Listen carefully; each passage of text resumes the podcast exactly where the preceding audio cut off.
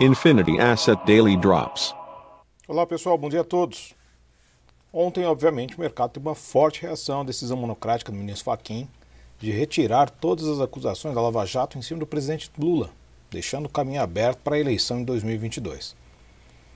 O cenário, obviamente, abre a questão de todas as discussões de inseguranças jurídicas, inseguranças institucionais que o Brasil sempre prega e que nós temos aqui neste momento ainda pioradas por conta de todos os problemas causados com a pandemia e da forma como o governo federal tem agido.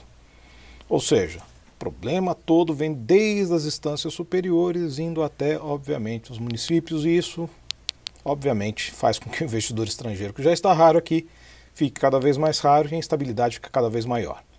E a falta de informação e essa total insegurança também atinge o mercado financeiro porque traz exatamente o ponto importante.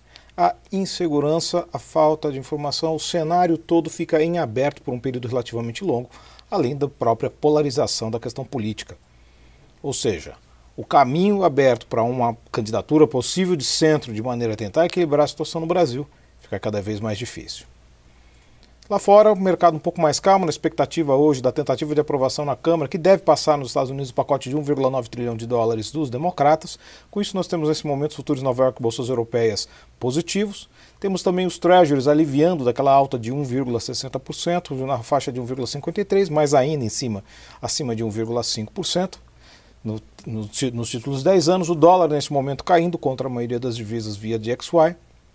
E na agenda temos uma agenda corporativa relativamente repleta aqui no Brasil, mas também temos IBCBR, temos atividade econômica, isso pode ser divulgado do, é, do período até em diante, mas hoje com certeza temos o volume do setor de serviços do IBGE. Deve ser mais um mês um positivo, mas com queda anual. É isso aí, pessoal. Tenham todos uma ótima sessão e bons negócios. Infinity Asset Daily Drops.